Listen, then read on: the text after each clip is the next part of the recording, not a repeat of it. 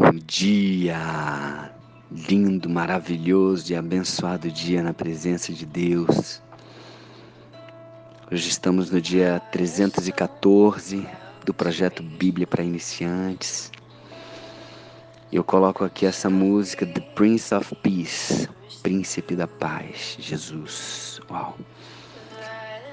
Que letra, que música, que vídeo, que imagens. Se possível, coloca aí música da Hilson. Eu costumo pegar no canal do Moisés Justino no YouTube, tá? Porque tem a, a letra em inglês e tem a letra em português também. Então, traz um entendimento da palavra, da letra, da música profundo que esse príncipe da paz possa encontrar você, aonde você estiver, independente do momento que você esteja passando, se é de tribulação ou de alegria, que ele encontre você e ele possa te ajudar, que ele possa te alegrar, que ele possa te confortar, te direcionar e Ele possa preencher todo o vazio do seu coração. Amém? Bom, então, como falei, estamos no dia 314, livro de segunda carta de Paulo aos Coríntios, capítulo 8, final do capítulo 8, aqui a partir do versículo 16. Então, Paulo já havia falado sobre a questão da oferta, das ofertas que foram feitas, principalmente a igreja da Macedônia, que havia feito uma oferta mega generosa, né? mega generosa, mesmo não podendo, e como é importante, como é bom, como é, é um privilégio poder fazer isso. E ele continua um pouco falando sobre esse assunto, é, dizendo aqui: Mas graças a Deus, versículo 16, que pôs no nosso coração, pôs no coração, perdão, graças a Deus que pôs no coração de Tito a mesma solicitude por amor de vós. Tito, um amigo de Paulo, e ele sentiu no coração de estar com os coríntios, de estar com a igreja, e ele foi é, de forma solícita foi estar com, com a igreja de Corinto. É, versículo 17: Porque atendeu ao nosso apelo e, mostrando-se mais cuidadoso, partiu voluntariamente para vós outros. E com ele enviamos também o irmão, cujo louvor no Evangelho está espalhado por todas as igrejas. Então, junto com Tito, também foi um outro irmão que era encarregado da questão do louvor, tá? da importância, olha aqui a importância do louvor, né? das músicas, dos louvores.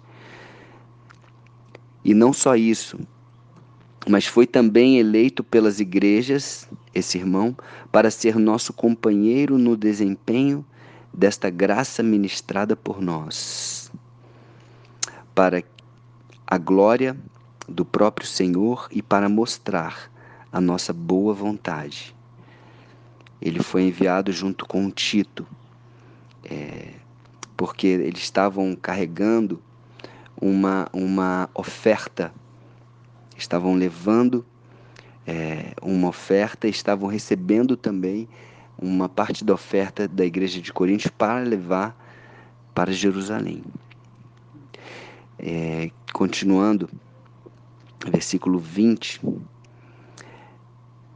é, e não, aliás, versículo 19, e não só isto, mas foi também eleito pelas igrejas para ser nosso companheiro no desempenho dessa graça ministrada por nós para a glória do próprio Senhor e para mostrar a nossa boa vontade, evitando assim que alguém nos acuse em face desta generosa dádiva, dádiva administrada por nós. Ele está se referindo à oferta financeira, a generosa dádiva, oferta financeira feita, que administrada por nós.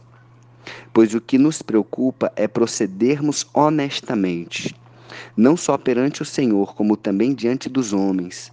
Olha o cuidado que Paulo tem de proceder de forma honesta, de forma transparente, não só para Deus, lógico, mas também para os homens, para que não, não só ser honesto, mas também parecer honesto, né, é, para as pessoas, é, com transparência.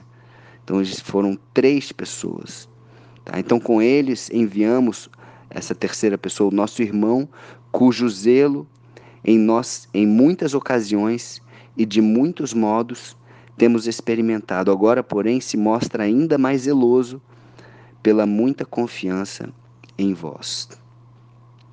Então foram três pessoas encarregadas de estar lá, é, de administrar, de levar essa oferta depois lá para Jerusalém. Em versículo 23, fechando aqui, é, quanto a Tito, é meu companheiro e cooperador convosco, quanto a nossos irmãos são mensageiros das igrejas e glória de Cristo. Manifestai, pois, perante as igrejas a prova do nosso, a prova do vosso amor e da nossa exultação, ou seja, do nosso júbilo, da nossa alegria a vosso respeito na presença desses homens. Então, ele Paulo fecha aqui pedindo para que eles manifestem um amor em relação a esses três, a Tito e aos outros dois, de forma que pudesse trazer júbilo e alegria a respeito deles na presença desses homens. Amém? Então, essa é a igreja de Cristo. É uma igreja onde todos têm uma uma, uma importância, uma função, um chamado, um dom, e cada um completando o dom do outro.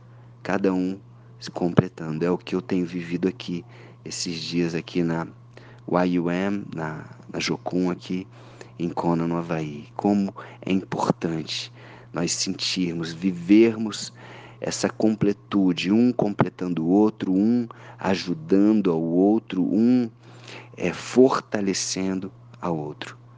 E essa é a igreja de Cristo. Somos o corpo de Cristo e que possamos agradar o coração dele dia após dia, fazendo aquilo que é bom, justo, aquilo que é agradável.